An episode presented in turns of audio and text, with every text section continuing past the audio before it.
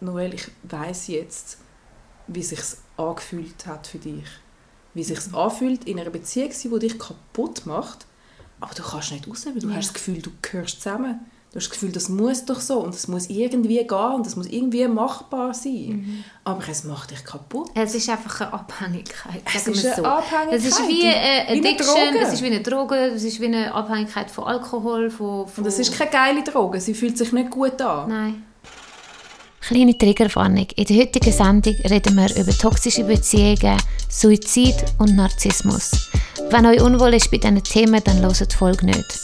Und wenn ihr selber involviert sind und euch bis jetzt nicht getraut habt, holt euch unbedingt Hilfe. Wann hast du zuletzt Liebeskummer gehabt? Also so richtig, richtig fest Liebeskummer Mhm. hatte ich gehabt vor fünf Jahren.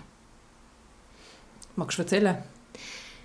Ja, ich kann erzählen, ich bin dort ähm, dreieinhalb Jahre zusammen gewesen, mit meinem Ex-Freund und äh, ich habe ihn sehr geliebt.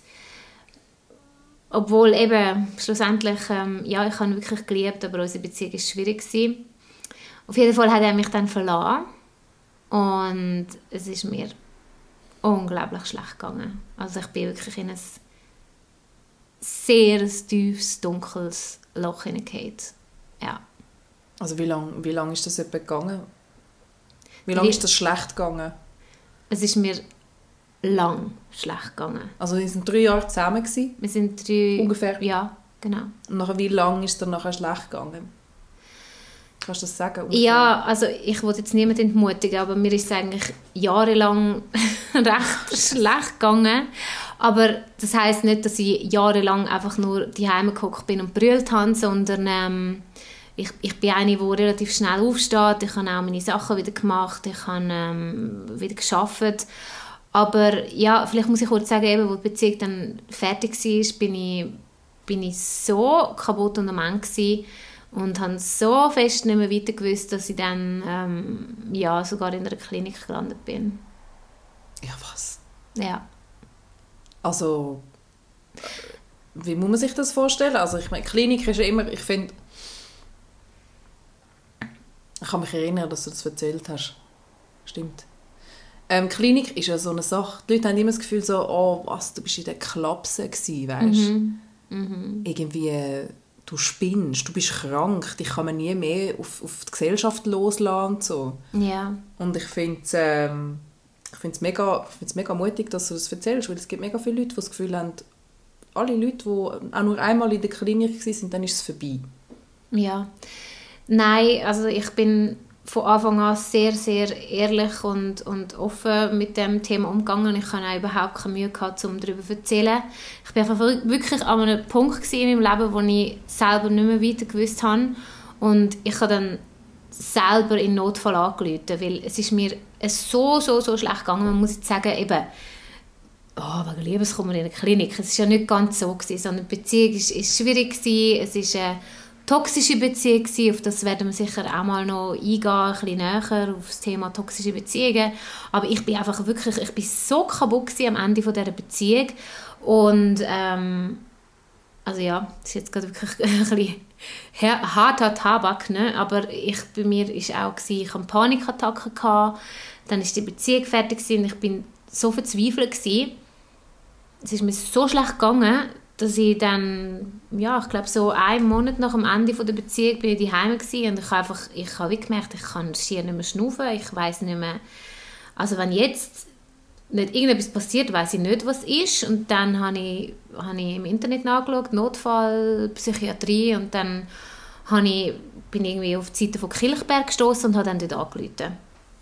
Und dann hat äh, jemand abgenommen, ein netter Arzt und hat mich sehr, sehr ernst genommen. Das ist schon mal super gewesen. Also ich habe wirklich angerufen, ich habe zittert, ich habe brüllt und, und ich bin sofort sehr ernst genommen worden. Das ist, glaube ich, ein mega wichtiger Punkt, dass wenn es einem, wenn man wirklich merkt, man ist psychisch überfordert mit der Situation mit dem, oder mit, einfach mit dem Leben in dem Moment, dass einem jemand ernst nimmt und eben nicht jemand kommt und sagt, es kommt dann schon gut. Du musst jetzt einfach ein bisschen warten, es geht dann schon vorbei. In dem Moment hast du das Gefühl, die Welt ist zu Ende. Auf Ist eine so. Art. mein Leben ist vorbei. Man kann das gar nicht mehr verstehen. Es ist einfach wirklich rock bottom gewesen. Ich bin wirklich, ich bin, ich hätte mir nicht das Leben genommen, weil für das bin ich irgendwie wie habe ich den Mumm nicht gehabt, erstens, obwohl ich wirklich nicht mehr leben in dem Moment. Und zweitens, ich habe ein Kind, ich, ich muss da sein für mein Kind, das das wäre so egoistisch.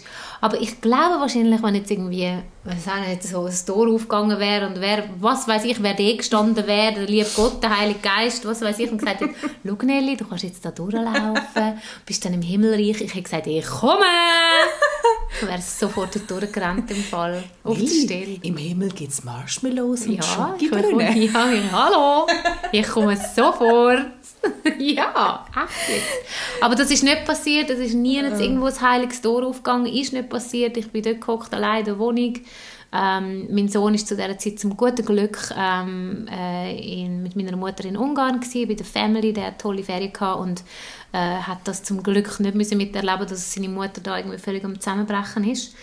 Und sie haben mich sehr ernst genommen und ich konnte dann sogar am nächsten Tag sofort können gehen für das Gespräch. Und dann haben sie gefunden, ja, sie fänden es wahrscheinlich eher auch gut, wenn ich mal stationär komme, mhm. für sechs Wochen.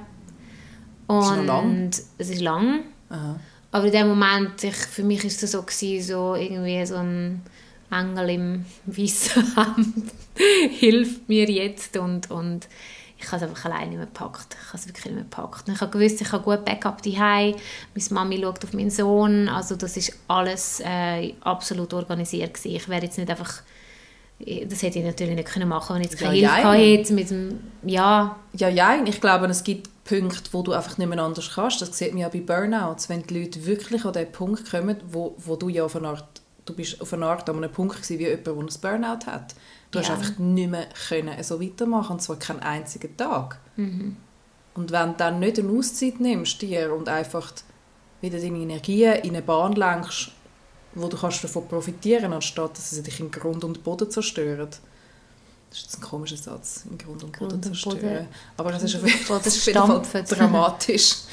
ähm, ja, ich meine, es ist, äh, ich würde es eher so sagen, dass es halt einfach ein Glück war, dass deine Mami hat können die Hai übernehmen in diesem Sinn. Ja. Aber ich glaube, ich kann mich erinnern, mit dir telefoniert zu haben und ähm, ich glaube, du hättest, egal was, du hättest müssen etwas machen weil mhm. stell dir vor, du wärst nicht gegangen. Ja, das wäre wahrscheinlich nicht so gut gekommen. Ich muss auch sagen, ich habe dann im, im letzten Jahr von dieser Beziehung ich irgendwie 10 Kilo abgenommen. Ich war irgendwie Haut und Knochen und ich bin einfach ich bin völlig nervlich. Nein, ich bin einfach total nervlich am Ende gewesen. und ich kann mich dann noch so gerne aufnehmen lassen in der Klinik und ich bin auch eine sehr dankbare Patientin gewesen, weil ich einfach auch alles ähm, mitgemacht, was sie mir quasi vor die Füße, also sie, sie, ja. Und es, also es ist in Kilchberg ist es so, du hast verschiedenste Häuser, du hast eine geschlossene Abteilung, du hast äh, offene Abteilungen und ich bin in dem Haus gewesen, ich weiß nicht, im Haus A.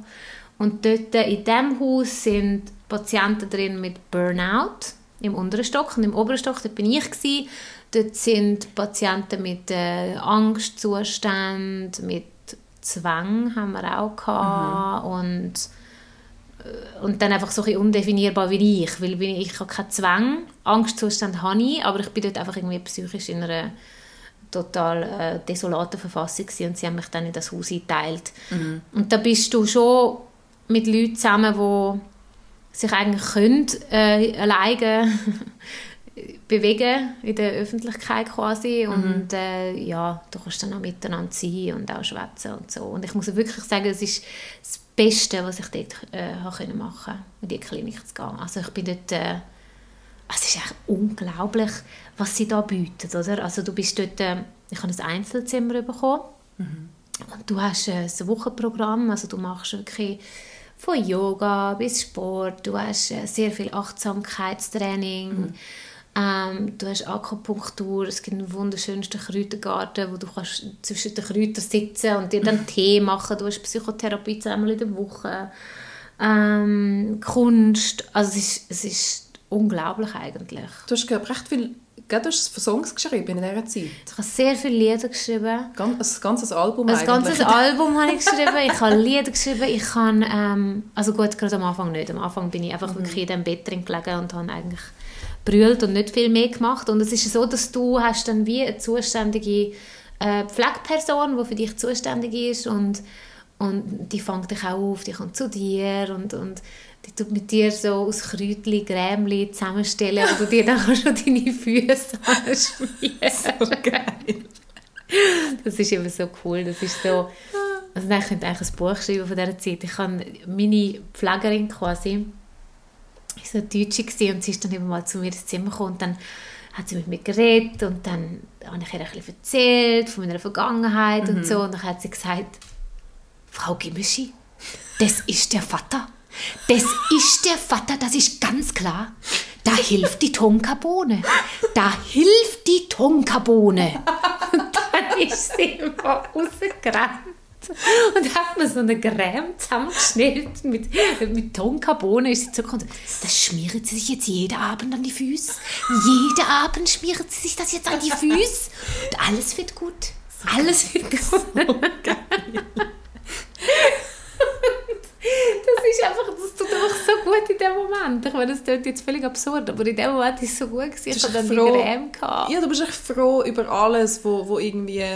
Du brauchst, es ist, es ist jemand, der dich pflegt und hegt. Ja. Ja. Und dich einfach ernst nimmt in dem Schmerz, den du gerade verspürst. Mhm. Ich war auch schon in der Klinik dort. Ich bin meinen Ex-Freund damals besucht. Ui, aber wir lachen, aber man muss das Ganze ein bisschen mit Humor sehen, weil sonst geht ja. mir trotz Grund. äh, von ihm habe ich ja schon erzählt. Ähm, ich weiß nicht, ob ich erzählt habe, ob ich ihn ab und zu mal in der, in der, in der Klapse ich darf das so sagen, weil er sagt selber auch immer so, er tut es immer sehr ja. liebevoll Klapse nennen. Ähm, genau, ich bin ihn dort damals besuchen und es ist schon, es ist eine extreme Ruhe dort. Es ist wirklich so am Hügel oben und es hat so schöne Wiesen, einen großen Baum und eben das Gärte und so. Es ist wirklich schön. Und er hat dort auch angefangen, er hat dort angefangen zu malen. Und ähm, ich habe das Gefühl, das, ist, äh, das tut ihm Huren gut. Also er hat es dann auch weitergezogen und hat dann irgendwie das noch mehr gemacht. Eben, und du hast ein ganzes Album geschrieben. Ich finde mhm. das Wahnsinn. Ja, übrigens eben mein mein Ex, also mit dem, wo ich dort auseinander bin, mhm. der war aber früher auch mal da. Hast du auch schon da ja, die Leute, die jetzt zulassen, denken so, was sind das für Irre? Aber er hat nicht so gute Erfahrungen gemacht, glaube dort. Das ist schon länger her. es kommt immer darauf ah, an, warum du dort bist, gell? Ich meine, wenn du, wenn du um dich schlägst und irgendwie für dich und für andere Gefahr bist, dann tun sie dich natürlich einsperren. Das ist nicht lustig. Dort ist nicht lustig. Das ist natürlich dann nicht mehr lustig. Ja, ich ah, weiß, ah. ich kann mich auch erinnern, äh, dass das äh, ähm, mein Ex-Freund ist in verschiedenen Stationen, hat alles mal ein bisschen ausprobiert, glaube ich. Und er hat es geschlossen auch nicht so cool gefunden. Ähm, weil dann wirst du halt wirklich, du bist halt nicht mehr ein freier Mensch in dem Moment. Mhm. Das ist dann schon krass.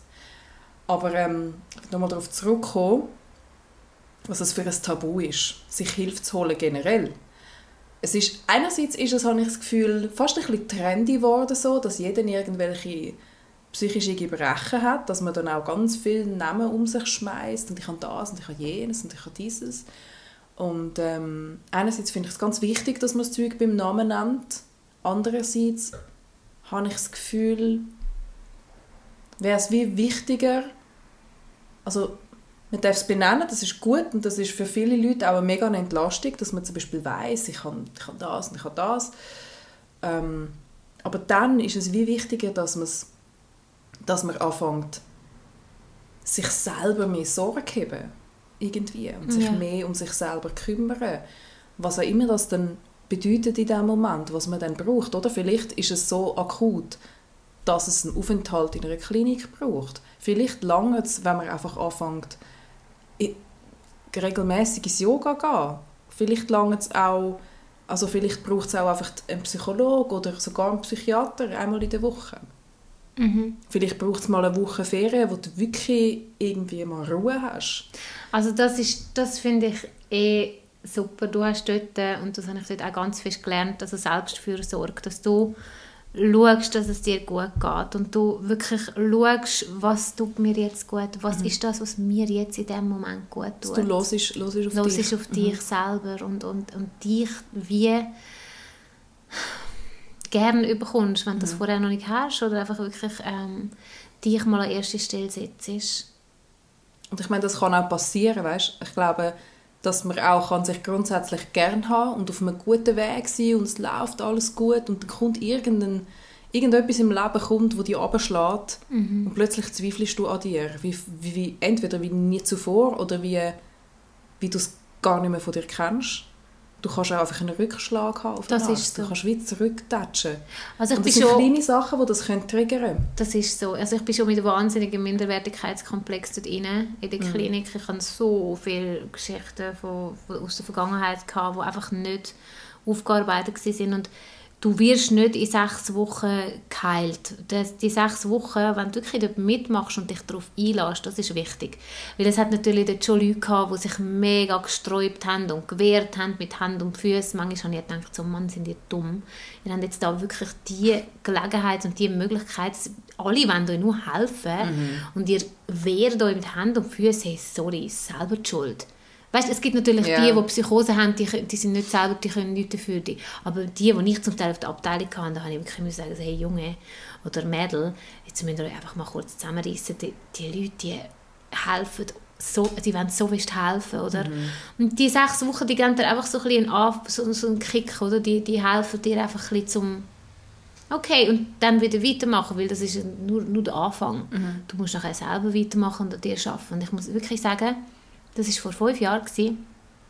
Und jetzt äh, bin ich an einem Punkt, wo ich, wo ich mich so stark fühle und, und so gut fühle mit mir selber. Also das ist, ich bin jetzt wirklich eine andere Person wie damals. Mhm. Aber ich bin so, so dankbar und froh, habe ich das können machen dort und, und habe ich die Hilfe in Anspruch nehmen und eben, es war ein grosser Liebeskummer gewesen, und man darf eben Liebeskummer sowieso nicht unterschätzen. Weißt, wenn jetzt jemand findet, so, ja, ich habe jetzt Liebeskummer, aber ich darf mir doch keine Hilfe holen, das ist doch lächerlich wegen Liebeskummer. Ja. Hey, das darfst du nicht unterschätzen. Das ist, das ist heftig. Das ist wie wenn jemand gestorben ist, ja. sagt man. Man tut das gleichsetzen. Für das System ist das wie... Du musst dir überlegen, du hast, je nachdem, wie die Person in dein Leben eingebunden war, Stell dir vor, du siehst die Person regelmäßig. Du siehst die Person jede Woche zwei, drei Mal oder so. Und sie kennt deine Familie, du hast vielleicht auch Freunde, gleiche Freundeskreis. Und dann plötzlich, wenn, wenn die Liebe zerbricht oder die, die Beziehung auseinandergeht, dann ist die Person ja mal wie gestorben. Ja. Und es ist effektiv, ähm, ich habe, äh, ich über das ich habe über das gelesen, dass das fürs Hirn oder fürs System mehr, für das ganze System sich anfühlt, wie, wie wenn jemand stirbt. Also du gehst wirklich durch die Trauerphasen. Wie wenn jemand wirklich nicht mehr da ist. Ist ja auch auf eine Art so. Die Person ist ja nicht mehr da. Und auf eine Art ist es noch viel perfider, sie lebt noch. Aber du kannst es trotzdem nicht mit, mit, mit dieser Person wieder, ähm, wieder gerade biegen. Ja das finde ich sowieso so brutal. Da bin ich halt einfach wirklich, also das ist bei mir recht krass. Ich habe in meinem Leben klar schon einige Beziehungen gehabt, aber es hat zwei Männer in meinem Leben gehabt, die ich wirklich, wirklich geliebt habe. Und mit denen ist die Beziehung auseinander, mit beiden. Und ich habe das jahrelang jahrelang äh, den Schmerz in mir drin gehabt. Ich habe den Schmerz heute noch in mir drin, zum mhm. Teil. Also ich träume immer noch zum Teil von, von, von diesen Männern und kann das einfach wie nicht, gut, ich hoffe einfach, ja, vielleicht bin ich da ein Einzelfall, aber für mich ist das eben so krass, du teilst es so viel mit der Person, es ist wie ein Familienmitglied, also für mich ist es jetzt wie so, wie wenn irgendwie, blöd gesagt, mein Sohn oder meine Mami oder irgendjemand, wo mir wahnsinnig nahe steht, einfach weg ist. Mhm. Ich kann das dann nicht einfach irgendwann ja, jetzt ist es vorbei und, und, und, und jetzt vergisst sich die Person. Das, mhm. Für mich funktioniert das nicht gut. Ich weiß nicht, wie das andere machen, aber ich habe mit dem Mühe. Das, mit dem haben alle Mühe, Nelly. Und jetzt musst du dir überlegen, und dann fragen wir uns, warum haben alle so Bindungsängste? Mhm. Weil es haben alle irgendwo schon mal erlebt und es haben einfach nicht alle so viel Mut, das nochmal sich anzutun. Ja. ich glaube, das hat mega viel mit dem zu tun. Es ist gar nicht einmal so die persönliche Verwirklichung, wie die Leute immer so tun. Ich habe immer das Gefühl, dass ich mega oft, ähm, wenn ich jemanden frage, ja, aber warum willst du dich denn nicht binden? Warum willst du nicht dich wirklich einladen auf, auf mich? Ich höre mega oft so, ja, Verwirklichung, ich will mein Ding machen, ich will mich nicht abhängig machen. Aber ganz ehrlich, die Leute haben einfach Schiss. Ich habe das Gefühl, die meisten Leute, auch Frauen, also das ist jetzt überhaupt kein Mannenthema per se, ich glaube, die meisten Leute haben einfach das mindestens einmal erlebt, so einen krassen Verlust, wo eine Beziehung auseinandergebrochen ist und dann halt eben die Person wie wegstirbt, auf eine Art, aus dem mhm. Leben. Nicht, aus dem, nicht effektiv aus dem Lebenden, aber aus deinem mhm, Leben. Ja. Und das ist ein das ist ein unglaublicher Schmerz und es kommt dann auch noch darauf an, wie die Beziehung war, oder? Bei dir war es jetzt eine Beziehung, die mega schwierig war. Zum Beispiel, ich war ja sieben Jahre in einer Beziehung, die sehr schlimm war.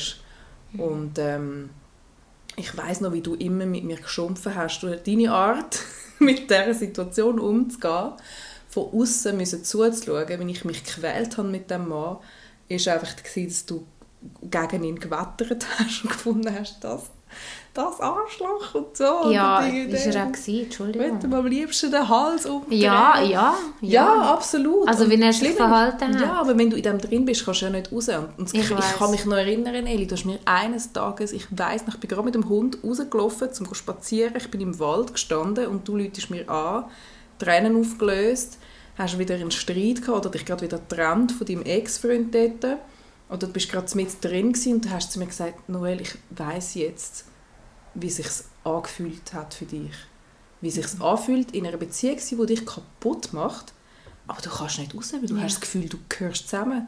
Du hast das Gefühl, das muss doch so und es muss irgendwie gehen und das muss irgendwie machbar sein. Mhm. Aber es macht dich kaputt. Es ist einfach eine Abhängigkeit. Es ist eine so. Abhängigkeit. Es ist wie eine Addiction, wie eine es ist wie eine Droge, es ist wie eine Abhängigkeit von Alkohol. Von, von und es ist keine geile Droge, sie fühlt sich nicht gut an. Nein.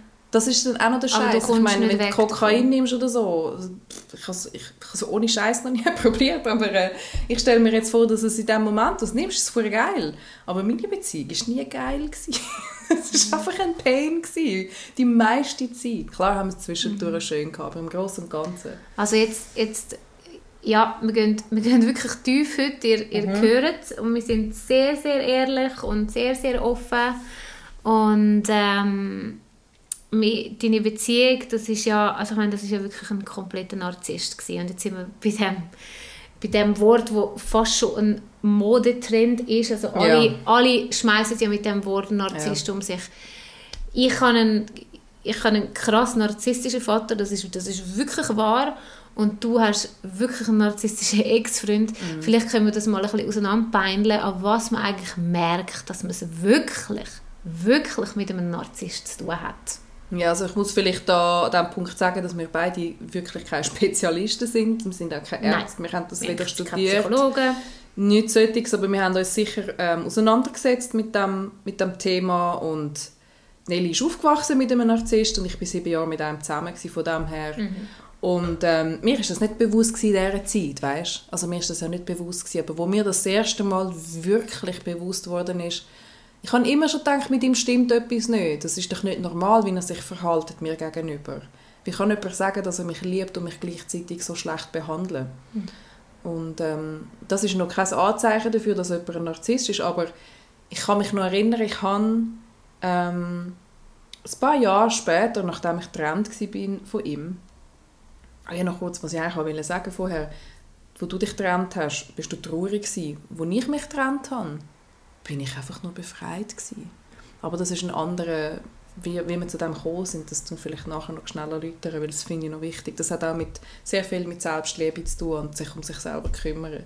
Mhm. Ähm, zurück zum Thema Narzissten. Äh, es ist ein paar Jahre, nachdem ich getrennt war, bin ich auf einen Artikel gestoßen irgendwo im Internet. Ich glaube, er ist mir auf Facebook angezeigt worden. Ich weiß es nicht mehr. Auf jeden Fall es waren irgendwie zehn Anzeichen von einer narzisstischen Beziehung. Und ich habe dann gefunden, ja, ja, spannend, oder? Mal lesen. Und dann habe ich das durchgelesen und es sind von zehn Punkten haben neun aber sowas von aufs Loch gestimmt. Mhm. Sowas von. Sie wirklich haben müssen sagen, ja, also in dem Fall, ja gut, ich bin kein Arzt, aber in meinen Augen ist er jetzt diagnostiziert und ich hoffe einfach für die Nächste, wo wo mit ihm zusammenkommt, weil er kann nicht alleine sein, das muss man dazu sagen. Der ist extrem schnell wieder in einer Beziehung nach mir. Das ist vielleicht auch noch ein gutes Zeichen, wenn jemand nicht eine Beziehung will, dann ist es tendenziell nicht so gefährlich. Vielleicht hilft das, ich weiß es nicht. Drum, ah ja, ja aber sie können ja so gut manipulieren, genau, das kommt ja dazu. extrem manipulativ. Ja wirklich, äh... Ich habe mich schon, ich bin sieben Jahre mit ihm zusammen und ich habe nach dem ersten Monat, wo wir miteinander etwas hatten, habe ich mich schon trennen von ihm. Nach dem ersten Monat, musst du dir vorstellen, und nachher sieben Jahre zusammen gewesen, und ich habe es immer wieder probiert, in diesen sieben Jahren, immer wieder habe ich gefunden, es geht nicht mehr, es muss aufhören. Und er hat mich jedes Mal wieder dazu überredet, dass wir doch zusammengehören. Mit der Zeit, mit den Jahren sind dann so Sprüche gekommen wie «Es will dich eh niemand außer ich. Außer ich kommt gar niemand mit dir zu Gang.» ja, Und das Schlimme ist, das ganz das Perfide ist, ich bin ja nicht blöd, weißt? ich bin ja nicht naiv. Du stehst dort, hörst so etwas und in deinem Kopf macht es so bist echt, bist echt blöd, was, du für einen, was laberst du da für einen Scheiß, oder? Irgendwie, du, dein Kopf findet so das, das nehme ich doch nicht ernst. Gleichzeitig bist du aber in dieser Situation mit dem Menschen, der sagt, er liebt dich am meisten auf dieser Erde, von allen Leuten. Oder? Mhm. Und wenn du das genug oft hörst, dann geht es trotzdem, es sickert wie, wie so, wie, wie Rattengift, sickert so langsam in dein System hinein und fängt sich an in dir drinnen, wie so ein, wie so ein, wie so ein Geschwür fängt das an wachsen und dein Selbstwertgefühl wird immer kleiner und, und schwächer. Es ist extrem, es ist extrem wow. perfide. Es das ist einfach, Bild. Ja, es ist aber genau so aber fühlt sich das an. Können wir mal schnell nochmal zurückgehen an den Anfang von dieser Beziehung? Also weißt, wie hat das angefangen? Ist am Anfang eigentlich alles noch wunderschön und toll gewesen? Weißt du, die, wirklich so die ganze Anfangszeit? Weil irgendetwas hat ja müssen da sein, was gut ist oder schön ist, dass du überhaupt mit ihm das war ja nicht nur seine Schönheit. Gewesen, oder doch? Das ist, das ist eben das Gemeine. Ich habe gesagt vorher von dem Artikel, ja. sind von zehn Sachen haben neun komplett gepasst. Ja. Das eine, das nicht gepasst hat, wäre das einzige Geile gewesen, was ich vorher beschrieben habe, von wegen, wenn man Drogen nimmt, muss es doch irgendwo einmal geil sein. Und das, was nicht zugestimmt, also nicht passt hat, auf meine Beziehung zumindest, war, dass man dass es mega leidenschaftlich ist und dass der Sex mega gut ist und dass es dass man sich so gegenseitig richtig auffrisst. Also weißt, dass es so richtig eine Explosion von Gefühl und, und, und Leidenschaft ist. Vergiss es wir haben nicht einmal guten Sex gehabt. Aber das ist, das ist das Gemeine dann auch noch in diesen sieben Jahren. Aber wo, ihr, wo, wo du mit ihm zusammenkommst, ja. irgendetwas hat ja müssen gut sein. Ja. Irgendetwas hat am Anfang müssen ja. gut sein, weil sonst wärst du nicht mit ihm zusammengekommen. Also ich bin fasziniert von ihm, weil er sehr intelligent war. Zumindest in meinen Augen. Also er hat das auch recht gut überspielt, weil er ist gar nicht so mega schlau war, wie ich das gemeint habe in dem Moment. Er hat sehr oft Sachen erzählt, wo er gar nicht so genau Bescheid gewusst hat. Er hat es einfach mal behauptet. Okay. Das, ist eben, das habe ich auch erst mit der Zeit dann herausgefunden, dass er teilweise auch einfach, er hat es gut verkauft, er war ein sehr guter Schauspieler auf eine Art. Ähm, und äh, mich hat halt fasziniert, ich muss, ich muss vielleicht ein ausholen, wir haben uns kennengelernt, ich habe, ein, ich habe ein Konzert gegeben und er war der Tontechniker an diesem Ort. Also ich habe das Konzert auch gegeben. Du, du bist sorry, ja, du bist auch dabei. so nebenbei. Ich bin dann irgendwie excuse, excuse Nelly, du bist auch dabei gewesen. Wir haben miteinander mit den Velvet Cats ein Konzert gespielt. Leider gibt es die Velvet Cats nicht mehr, aber mm. Das hat euch gefallen. Das hättet ihr lustig gefunden, wenn ihr unseren Podcast lustig findet. Ja. heute sind wir bis jetzt noch nicht so lustig gewesen, aber es macht nichts. Wir müssen auch nicht immer lustig Nein, sein. Müssen, es ist wir nicht immer lustig. nicht immer lustig. Nein, das Leben ist auch nicht immer lustig. Nein, überhaupt nicht. Dating ist auch nicht immer lustig. Im Gegenteil. Ähm, er war Tontechniker. Ja, lange Rede, kurzer Sinn. Dort haben wir uns kennengelernt und haben angefangen zusammen Musik zu machen. Ja. Er hat selber äh, Musik produziert und hat eigentlich nach einer Sängerin gesucht. Und äh, wir sind dann miteinander mehr oder weniger ins Geschäft gekommen, kann man so sagen. Und ich war von Anfang an fasziniert von ihm. Ich habe einfach gefunden, er ist ein schöner Mann und, und er hat etwas auf dem Kasten, er hat musikalisch, hat er, hat er mich inspiriert. Ich habe das toll gefunden, was er macht und, also nicht alles, aber ich, ich einfach, es hat, irgendwo haben wir uns gefunden in der mhm. Musik und haben uns sehr gut verstanden. Wir haben es mega lustig miteinander. Wir haben uns auch gut verstanden und wir haben mega schnell einfach so ewig miteinander geredet und irgendwie sind an der Tramstation hocken geblieben und haben nochmal eine Stunde geschnurrt, anstatt dass wir heimgegangen sind und einfach so. Wir haben eigentlich eine Freundschaft gehabt. Wir sind beide in einer Beziehung zu dieser Zeit. Ah, beide. Okay. Ich und ich weiß noch, ich habe relativ am Anfang so gedacht, so, Gott sei Dank ist der in einer Beziehung. Erstens, weil ich will eigentlich Musik mit ihm machen und nicht ein Drama mit ihm haben. Und zweitens, wirklich will ich ihn nicht, weil er ist eine Krise, der Mann. Ich habe das schon gewusst, bevor ich ihn das erste Mal an nur angelangt habe. Mhm. Und das ist doch auch, oder? Warum lässt man nicht auf sein Bauchgefühl? Warum, warum nicht? es ist nämlich richtig. Es ist in 99,999% mhm. ist dein Bauchgefühl richtig. Ähm, ja, es ist dann ein, riesiger Leidensweg bis wir dann wirklich zusammengekommen sind, bis er sich dann endlich zu mir bekannt hat, muss man sagen, weil das ist ein ewiges Zeug und es, wir haben die Honeymoon Phase, wo man einfach nur verliebt war und so, das haben wir gar nicht gehabt. Es war von Anfang an ein Drama gewesen. Wir haben uns dann getrennt von unseren Partnern und es war einfach ein riesiges Ghetto gewesen, bis wir dann wirklich ein ein Paar sind sozusagen. Mhm. Aber wir haben dann auch noch zusammen gewohnt und so. Wir sind viel zusammen gereist und es ist so krass. Ich bin sehr oft auf Thailand gereist mit ihm und ich bin vor ein zwei Jahren oder so bin ich das erste Mal mit meinem kleinen Bruder auf Thailand gegangen, mhm. Ferien machen und umreisen. Hey, das sind die schönsten Ferien von meinem Leben gewesen. Ich hatte es noch nie so schön in Thailand wie dann, cool. weil ich einfach mal nicht terrorisiert worden bin und es war einfach nur schön gewesen und ja. Und wann hat es... Okay, gut. Aber wann hat es dann angefangen, dass er... Also er hat ja dann angefangen, dich wie auch so ein bisschen abmachen oder, oder ähm, einfach klein machen. Wann ja. hat denn das angefangen? Hat das auch schon am Anfang angefangen oder ist das erst später gekommen? Ähm, am Anfang hat er mich angehimmelt und hat mich mega toll gefunden und hat alles toll gefunden, was ich gemacht habe. Er hat alles toll gefunden, wie ich es gemacht habe. Und ähm, war einfach nur Fan von mir in dem Sinn. Mhm. Und, und mein Freund, er war ein Freund, gewesen, also ein Freund. Ja, und irgendwann, er hat zwar gesagt, er hätte Gefühl für mich und so ist das auch entstanden, so hat er sich dann auch getrennt von seiner Partnerin, weil er ihr gestanden hat, dass er etwas für mich empfindet. Wir sind dann noch nicht zusammen gewesen. Es ist wirklich, wir haben das relativ super geregelt ja. eigentlich. Da kann man so, so, so super, ja. wie man es kann regeln, nicht wahr? Mhm. Und es hat es hat dann, ich glaube, also einerseits, er war extrem depressiv, er war extrem ähm, launisch, gewesen, immer wieder, also er ist man könnte sagen, er, hat auch, er ist auch abhängig vom, vom Kiffen. Er hat jeden Tag gekifft. Jeden Abend. Er nicht können schlafen ohne Kiffen. Mhm. Vielleicht an diesem Punkt einfach nochmal schnell, jeder, der sich einredet, dass er es im Griff hat, vergiss es, das Zeug ist fucking giftig. Mhm. Es ist giftig für dein Hirn. Du kannst nicht mehr, im Traum nicht mehr verarbeiten, was du im Tag erlebt hast. Und das ist etwas vom Schlimmsten, weil du, das, das tut sich einfach immer wie nochmal ein Lego-Stein drauf und irgendwann wirst du einfach fast erdrückt von dem Ganzen.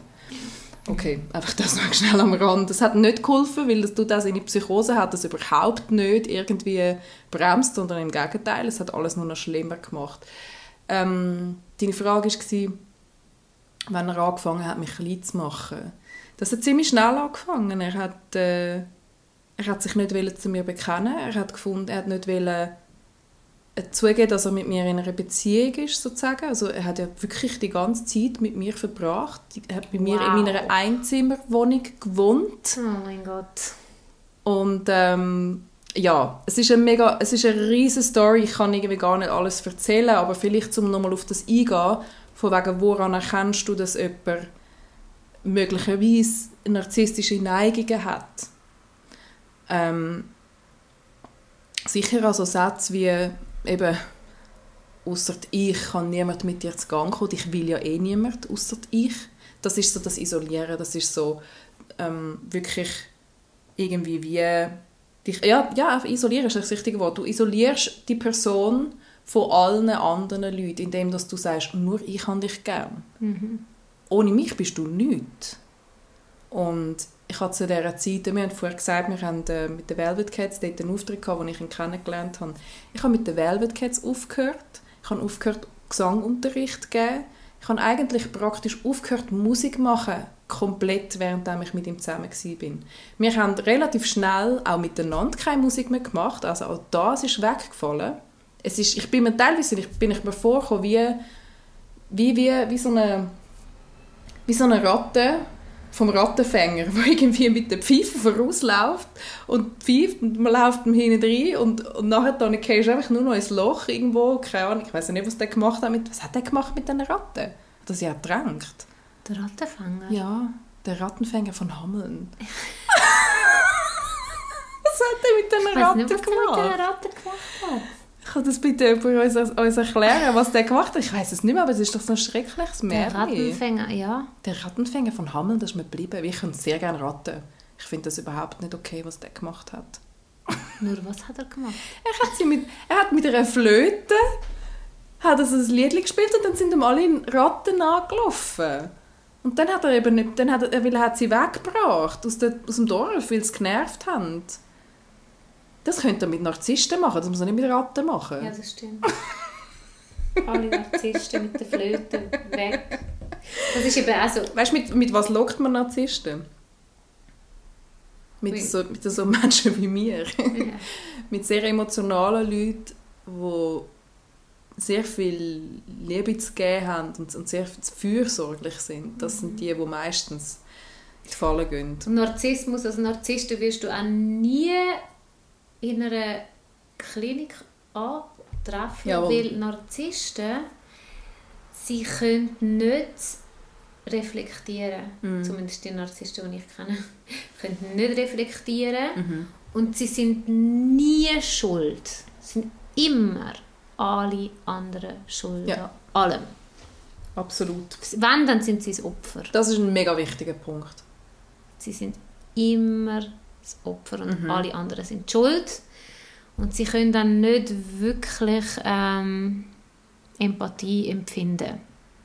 Also Nicht was, wirklich, nicht ja. wirklich also was mein Vater zum Beispiel kann, wenn, wenn jetzt jemand zum Beispiel irgendetwas hat, wo er kennt, so sagen wir mal Herzproblem. Mein Vater hat Herzproblem. Mhm. Und wenn jemand jetzt Herzproblem hat, dann weiß er so, oh ja, das tut weh und das ist mühsam und dort kann er. Mhm. Aber, das wenn- ist ja ein körperliches das ist Gebrechen. ein körperliches Gebrechen. Aber irgendwie so emotional nachfühlen kann er nicht. Mhm. Kann es nicht. Also es ist einfach recht wie eine Behinderung halt, ja. Also wenn ich, ja. Ja, und das ist ja das Gemeine daran, oder? Wenn du mal, wenn du mal auf, auf den Punkt kommst, dass jemand eigentlich ein Problem hat, dass jemand eine Art Erkrankung hat. Also ich bin, also der, mein Ex-Freund, wo, wo ich sieben Jahre zusammen war, in meinen Augen, ist der krank gewesen. Erstens hat er, ist, ist er drogensüchtig gewesen, und zweitens hat er eine schwere psychische Krankheit, wo, wo er ähm, noch nicht in den Griff bekommen hat. Weil er ist in psychologischer Behandlung zwischendurch mal. Also ich weiß, dass er ähm, als Teenager mal irgendwie, er ist auch mit einem Bein, und ich weiß noch, wie er immer ganz stolz erzählt hat, er sei mit einem Bein fast in der Psychiatrie gewesen, und dann hat er sich aber rausgerettet und so und dass er dann eben doch nicht will gehen und das wäre wahrscheinlich das Beste gewesen, was ihm hätte können passieren, dass sie einfach, dass sie Ja, einfach mal reinnehmen ja, für eine Zeit. aber ja, wahrscheinlich das hat im Fall... nicht gebracht, Nein, es hat gar nicht gebracht, weil er... Er, er ist ja nichts gewesen, dass, er, dass, dass mit ihm nichts stimmt, dass, dass alle anderen böse sind. Das ist genau das, was du Also, gesagt dass mit ihm hast. alles stimmt und dass mit ihm alles richtig ja, ist, ja. Das ist, Genau. das ist eben das Problem. Ich habe Szenen erlebt im Fall. Er hat mich täglich angeschrien. Er ist an mich heimgekommen und hat mich behandelt wie sein menschlicher Kübel. Ist so Er ist reingekommen und hat alles, was, ich, was, was, was schlecht war an seinem Tag, und es ist irgendwie immer schlecht gewesen. Er hat sich über die Leute im Tram aufgeregt, er hat sich über seine Chefin aufgeregt, Ah. er hat sich über seine Familien aufgeregt, über seinen besten Freund Das hat er abgelästert. Aufs Übelste. Der hat, und er, die Art und Weise, wie er das gemacht hat, ich, ich finde es okay, wenn man ab und zu mal dampfen bleibt. Ich habe dir ja kürzlich auch angerufen und gefunden, Nelly, kannst du einfach schnell zulassen, ich muss schnell erzählen, was mich plagt. Das ist etwas anderes, es kommt darauf an, wie du es machst. Er hat es gesendet und hat mich misshandelt als die Person, die, die ihn hässlich gemacht hat den ganzen Tag. Mhm. Er hat mir das gesagt, als ob ich es bin. Und ähm, du nimmst es dann wie, das landet dann wie auf dir. Du hast, dann, du hast noch die Energie an dir dran. Mhm. Und dann geht es noch weiter, dann machst du irgendetwas falsch und dann schreit er dich die ganze Nacht an. Praktisch so. Kannst du dir das vorstellen? Ich habe mich einmal sogar gegen das Ende der Beziehung ähm, habe ich mich mal im Zimmer eingeschlossen. Ich weiss, du bist nachher, du hast mir das angerufen, ich ja. weiss das schon noch. Und er ist vor der Tür gestanden und hat geschrauen wie ein Wald voll Affen. Und ich habe ihm gesagt, wenn du jetzt nicht, ich will, dass du die Wohnung verlässt, ich will, dass du gehst, damit ich meine Sachen packen und gehen Und wenn du das nicht machst, dann rufe ich jetzt die Polizei an. Mhm. Ich habe nicht Angst vor ihm, dass er mich schlägt, aber das ist das Gemeine, das ist das Schlimmste an dem Ganzen. Ich habe immer wieder, habe ich mir gedacht, wenn er mich doch bloß endlich würde schlagen, dann hätte ich einen Grund zum Gehen. Ach. Kannst du das mal vorstellen, ja, dabei, wie sehr ich gelitten habe? Dabei ist der Rest auch schon genug Grund. Aber das checkt man nicht, oder? Ja, Weil es, du kannst, du, du, es, ist, es ist in dir drin und ich habe, ich habe angefangen, mir meine Fingernägel in die Arme drücken, mhm. bis ich abdrücken kann, bis es rot war.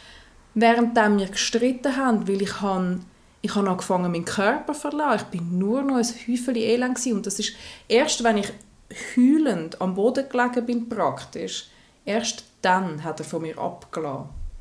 Dann hat er sich beruhigt, dann ist er eins gekiffen und dann ist es, äh, ja. Aber weißt, ich bin so, hat sich entschuldigt. ich bin so froh, hast du dort den Absprung geschafft im Fall. Mhm. Ey, das ist, das ist so gut. Gott sei Dank. Weißt du, wie viele gibt es, die das einfach nicht schaffen? Ja. Wie habe ich den Absprung genau, geschafft? Genau, wie hast du, ja. Vielleicht zum, zum Abschluss, um äh, noch etwas Positives zu sagen. Ja. ich glaube, es ist mega wichtig, dass man über so Sachen redet, weil ähm, wenn ich, als ich in dieser Situation war, vielleicht hätte es mir ja geholfen, früher den Absprung zu schaffen, wenn ich mit jemandem hätte reden oder eben vielleicht einen Podcast gehört hätte oder irgendetwas oder den Artikel früher gesehen hätte, wo mir sagt, dass ich nicht alleine bin, dass ich nicht in dieser, in dieser Mini-Atmosphäre gefangen bin, wo ich mit ihm gelebt habe. Mhm. Auf jeden Fall, wie ich aus dem rausgekommen bin. Ähm, äh, ich habe angefangen meditieren mein Papi, wo ich auch nicht so eine mega enges, also enges, also enge Beziehung hatte dazu, hat eines Tages angerufen und gefunden, hey, ich habe etwas mega Tolles gefunden und äh, er müsse das seinen Kind weitergeben und, und hat mich dann eingeladen zu einer Wochenendmeditation in Berlin irgendwie ähm, beim Dr. Joe Dispenza. Da machen wir doch ein Schleichwerbung. ist doch gut. Weil ähm, ja, es hat mir halt einfach gut getan. ich bin dann wirklich mit meinem Papi dort hin, das Wochenende. Ich bin dann das Einzige von seinen Kindern. Wir können ihn auch verlinken nachher in den Show Notes. Ja, vielleicht tut es jemandem gut. Ja, ja sicher, weiß ich nicht. Ja. Mhm. Ähm, mein Papi hat eigentlich all seine Kinder mitnehmen. Er hat ja noch, noch zwei andere, meine, meine zwei Brüder. Also ich habe noch mehr Brüder, aber das sind die zwei, die von ihm sind. ich habe noch... Warum wieder Daddy Issues? Oh. Ganz, ja, ja. Viel, ganz viele Brüder. Ganz viele Brüder. Ähm, genau, die zwei von ihm sind, die haben nicht mitkommen. Die haben einfach, also mein, mein grosser Bruder hat einfach nicht interessiert und der Kleine war gerade mega am Rebellieren. Gewesen. Der hat, äh, glaube, heute fände es vielleicht noch cool. Ich meine, eigentlich, eigentlich, müsste, eigentlich müsste man ihn, äh, müsste ihn mal zwingen. Nein, sicher nicht. Auf jeden Fall, wir sind meditieren miteinander in Berlin, ein ganzes Wochenende lang. Und ich habe nicht nur die Beziehung zu meinem Vater geheilt an diesem Wochenende. Wir sind uns wirklich im Arm gelegen und haben einander gesagt, wie gerne wir einander haben. Und es ist wie so, seither, wir haben immer noch nicht viel mehr Kontakt, aber es ist ein mega Frieden zwischen uns und ein mega, Res mega Respekt. Das ist schön. Und das war vorher nicht. Gewesen. Vorher war es einfach, wir sind einander fremd. Gewesen. Und ähm, ich bin von diesem Wochenende zurückgekommen und es hat viel Vorbereitung gebraucht. Also ich habe äh, irgendwie stundenlang Workshops müssen schauen, um überhaupt an den Workshop zu gehen. Man hat sich vorbereiten, ich musste zwei Bücher lesen, da habe ich alles gemacht. Und es ist sehr interessant, weil ich sehr viel über das Hirn gelernt und wie das funktioniert und wie man durch die verschiedenen ähm, äh, Bewusstheitszustände gehen, wenn wir einschlafen oder eben wenn wir meditieren. Gehen wir an einen gewissen Ort, wo das Hirn wie beweglicher wird, wo du kannst dem Hirn etwas suggerieren ja. Und so funktioniert das eigentlich im Grunde genommen kurz gesagt so. Und ich bin zurückgekommen aus dem Wochenende und ich bin so entspannt gewesen. Und ich habe jeden Abend eine Stunde meditiert und mein Fokus war Selbstständigkeit, Unabhängigkeit, Freiheit. Das ist mein Fokus gewesen. Auf das habe ich mich immer fokussiert. Und du musst dir vorstellen, eine Stunde lang anhocken, jeden Krass. Abend und die Augen zu machen und dich konzentrieren. Das ist hure schwierig. Wahnsinn. Du weißt, wie unsere nervösen Hirne sind. Das ist nicht einfach, mhm. anhocken. Aber ich habe gewusst, ich muss, sonst komme ich nicht mehr raus aus dem. Und ich habe gezielt auf das gezielt, weil ich gewusst habe, ich will aus dieser Beziehung raus. Ja. Und ja, ich habe so nach ein paar Monaten, wo ich das wirklich durchgezogen habe, bin ich an einem Punkt gewesen, wo ich gewusst habe, wo ich mir gesagt habe, ich habe mir gesagt, wenn er das nächste Mal droht damit, dass er sich von mir will trennen will, dann sage ich einfach, ja, machen wir. Und mache keinen Schritt mehr zurück. Genau so war es gewesen. Genau so war es gewesen. Das nächste Mal, wo er, er hat mich nämlich ein paar Monate in Ruhe gelassen, weil ich gerade meine Prüfungen geschrieben habe für das KV. Ich habe mal noch das Erwachsenen-KV nachgeholt. Er hat mich in Ruhe gelassen, weil es ihm wichtig war, dass ich die Prüfungen mache. Wow. Das ist mega, es ist also, das ist auch so ein schräger Part von dem Ganzen. Auf jeden Fall, komisch. am Tag, als ich die letzte Prüfung geschrieben habe, bin ich heimgekommen und es ist wieder die Hölle ausgebrochen. Er war wieder so böse zu mir und hat gefunden, ja, wir müssen uns trennen und so. Und ich so, ja, trennen wir uns. Und er so, ja, aber dann ernst und dann, dann, dann müssen wir die Wohnung auflösen. Ich so, ja, machen wir. Ja, und dann müssen wir, dann müssen wir aber schauen, wer welche Möbel nimmt. Ich, ja, ja, das machen wir. Wir müssen alles aufteilen, alles fair aufteilen. Er hat mich versucht, weißt, unter Druck zu setzen ja. und irgendwie nochmal mich dazu bringen, nochmal einen Schritt zurück zu, einen Schritt zurück zu machen. Ja. Vergiss es, ich bin so entspannt. Ich bin so, ach Gott sei Dank, endlich ist es vorbei. Ich habe keine Sekunde und ich dieser Beziehung je nachtrauert. Keine mhm. Sekunde. Mhm. Ja. Es ist krass, dass der Punkt hat müssen kommen, dass er das wie nochmal sagt. Weißt du, dass, dass nicht du hergestanden bist und gesagt hast, so, äh, du, ich gehe jetzt. Mhm. Du hast darauf gewartet, dass er es macht. Mhm. Nein, also nein, also ähm, ich habe ja in dieser Zeit recht Frieden gehabt. Wahrscheinlich ähm, eben, weil ich bei dieser Zeit meine Prüfungen am Schreiben war. Und er hat mich mega in Ruhe gelassen. Er hat, er es, glaube ich, sogar mal erwähnt, dass er wie ist das gegangen? Ich weiß es ist total eigenartig gewesen, weil normalerweise hat er auf nichts Rücksicht genommen, also mhm. gar nichts. Mhm. Aber dort hat er irgendwie, das ist ihm wichtig gewesen, dass ich nachher im Büro arbeiten kann, dass ich mehr Geld verdienen kann, dass ich seinen gewünschten Lifestyle besser kann mitfinanzieren kann. Weil er hat ja, er hat ja ganz einen anderen Lifestyle wählen als ich und er hat mich für alles schön brav die Hälfte zahlen lassen. Also er hat, ich bin mit 5000 Stutz Schulden aus dieser Beziehung rausgegangen. Wow. Wo ich dann meine Mami darum gebeten habe, dass sie mir das einfach gibt, dass ich kann ihm das geben kann, dass ich mit ihm nichts mehr muss zu tun habe. Ja, weil ich einfach über meine Verhältnisse gelebt habe mit ihm. Mhm. Und er hat viel mehr Geld verdient als ich. Hey, also es ist völlig nicht aufgegangen. Oh, weißt? Es ist Gott. wirklich...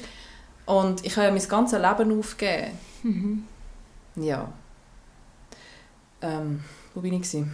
den Faden verloren. Ähm, das, wieso nicht du dann den Schluss Warum ich nicht den Schluss... Ja. Genau, also wie das auch abläuft, wenn du wirklich eine Veränderung willst machen in deinem Leben, wenn du wirklich etwas willst verändern ähm, du musst wirklich parat sein, du musst wirklich ready sein. Wenn du nur halb ready bist, was ich auch schon gemacht habe, ich bin auch schon mal einen Monat ausgezogen und bin bei meinem Stiefvater gewohnt und nach dem Monat habe ich mich mit ihm getroffen und er hat mir all das gesagt, was ich hören wollte. Und eine Woche später sind wir wieder am exakt gleichen Punkt wie oh, vorher. Mann. Und du musst dir das vorstellen, das ist so, du bist wie so einem Hamsterrad gefangen und, und, ähm, und wenn dann eben, je mehr von deinem Leben aussen dran wegbricht, oder, die Velvet Cats sind weggebrochen. Ein mega wichtiger Teil von meinem Leben. Wir haben so viel Zeit miteinander verbracht. Mhm. Es war eine Gabarett-Gruppe von vier Frauen, wo auch Nelly dabei also du da, ja. Nelly, nicht wahr? Hallo. Hallo. Nelly dabei war. Mhm. Und, ähm, und das ist eigentlich so voll die feministische Gruppierung gewesen, auf eine Art, auf unsere herzige Art und Weise. Ja. Sind wir so ein bisschen Vorreiter in, der, in, in, der, in Zürich für für so freche Comedy von Frauen auf der Bühne. Mhm. Die Leute waren völlig überfordert mit uns, aber das ist eine andere Story. Auf jeden Fall ist das eigentlich ein mega heilsamer Ort für mich, wo er wirklich mir zerstört hat. Und ich habe, klar hat jedes ein bisschen seinen Weg gemacht, wo wir auseinander sind. Wir sind ja nicht im Streit auseinander. Mhm. Aber ähm, er hat so oft schlecht gegen das geredet und mir versucht, das auszureden und gefunden, ich verschwende meine Zeit mit euch und er hat eine Art und Weise gehabt, wie er mich manipulieren konnte mhm. und er hat es mit allem gemacht. Ich habe aufgehört unterrichten, ich habe aufgehört Musik machen, ich habe auch irgendwann aufgehört Songs schreiben. Ich habe gar nichts mehr gemacht. Ja, es ist furchtbar. Und ich habe nichts mehr gehabt und ich habe das gebraucht. Warum habe ich angefangen Musik zu machen? Damit ich klar komme mit dem Leben. Ich habe angefangen Songs zu schreiben und Musik machen, damit ich kann meine Gefühle verarbeiten kann, damit ich zu Gang komme mit den vielen Emotionen, die ich spüre. Mhm. Und das hat mir alles weggenommen, damit ich noch besser gefügig bin für ihn, auf eine Art. Aber, aber, aber, aber das planen die nicht. Nein. Das ist, es ist nicht, er hat, er ist kein, er, es ist nicht sein Masterplan gewesen. Das ist wirklich es ist so etwas Komisches, du kannst es kaum beschreiben und wenn du selber nicht so bist. Es ist eigentlich ihre Minderwertigkeit, wo sie probieren zu kaschieren, indem sie mhm. die andere Person klein machen und klein behalten und ähm, äh, ja, nicht aufblühen quasi. Ja. Das ist im Fall das. Ja. Das ist bei meinem Vater auch. Und seine Frau, also die Frau von meinem Vater, nicht meine Mutter, die sind ja schon lange getrennt, ähm, ja, die ist auch völlig äh, von ihm abhängig, also in dieser toxischen Beziehung abhängig und, und kommt nicht dort raus. Und du hast es aber geschafft, das ist eine andere Geschichte, aber du mhm. hast es geschafft, dort rauszukommen. Und ich weiß nicht, wenn das jetzt irgendjemand los oder gelost hat, wo ähm, auch sich so ein bisschen wiedererkennt oder denkt so, uh, meine Beziehung tönt so ein bisschen ähnlich, dann es ist sehr schwierig. Ich, ich, ich habe der Frau von meinem Vater auch schon oft gesagt, so, Mann, gang doch mal weg, renn doch, renn dich doch von dem Typ hin, gang! Sie macht es nicht. Sie kannst macht's du, einfach kannst du einen Spruch bringen. Steh einfach auf und gang. Du bist doch kein Baum. Du bist kein Baum, genau. Du hast, ja, ja, du bist doch kein Baum. Das ist so schlecht. Ja, das stimmt. Es funktioniert aber nicht. Du, du kannst aber du es bist ist eine crazy ein. Abhängigkeit. Also du bist eben kein Baum, du bist nur noch ein Strunk. Es ist wie eine Abhängigkeit von Alkohol, von Drogen. Es ist, ja. Und ich glaube, wir müssen jetzt hören, weil wir haben jetzt wirklich über Gut, ich denke, wir müssen jetzt zwei Teile daraus machen vielleicht. zwei, ja. Oder wir können einfach in der nächsten Folge können wir nochmal das Fass aufmachen, weil es ist gross. Mhm. Aber ähm, wenn ihr das Gefühl habt, ihr kennt euch wieder, dann, dann, dann geht doch nochmal ganz fest in euch und schaut mal, welcher Anteil von euch sich selber noch nicht so akzeptiert. Mhm. Und macht eine Pro- und Kontraliste. Was ist, was, ist, was ist Plus in dieser Beziehung? Was, was ist Gute und was ist das Schlechte? Mhm. Und wenn das Negative auf dieser Liste plötzlich mega überwiegt, dann, dann sind das alle Alarmglocken, die schrillen. Und dann ist wahrscheinlich wirklich Zeit, dass er ähm, irgendetwas macht oder Hilfe holt oder mit Freunden redet oder äh, ja, einfach eine Veränderung vielleicht wagen. Und in meiner Situation, ich meine, mein erster Schritt war nicht, dass ich mich getrennt habe, weil ich bin gar nicht an dem Punkt war.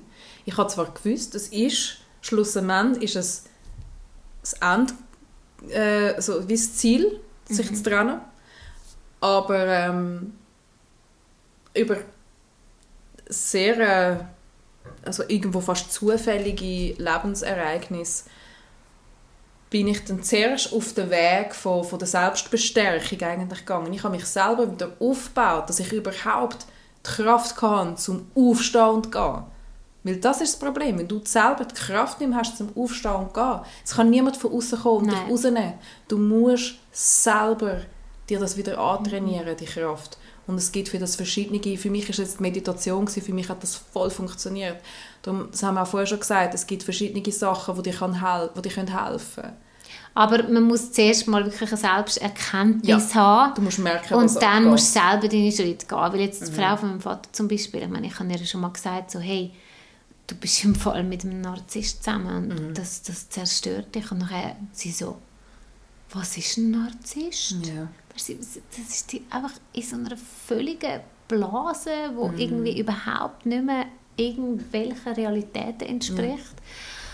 Und darum, hey, schaut auf euch. Mhm. Männer oder Frauen, aber schaut ganz, ganz fest auf euch, weil ähm, es ist so schade. Unser Leben ist so kurz. Ja, es ist mega geniessen. Es ist super kurz. Wir sind nur ein paar Jahrzehnte auf Ja. dem Planeten, jetzt ohne Witz. Und, und, und diese Zeit müssen wir einfach wirklich äh, irgendwie, klar machen wir unsere Erfahrungen und die sind zum Teil scheiße und es ist ja okay und dann lernen wir etwas daraus und gehen weiter, aber verharrt nicht in einer Situation, die schlecht ist, die euch nicht gut tut, die euch kaputt macht, die euch schmälert.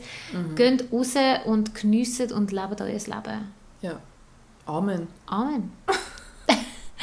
Haben wir eigentlich noch Ja. mehr Prosecco? Ich weiß es Ich nicht, wir schauen. Aber ich glaube, wir hören für auf, weil ähm, die Folge ist lang, ist ja okay so, ist voll okay. Wie immer, folgt uns auf Instagram.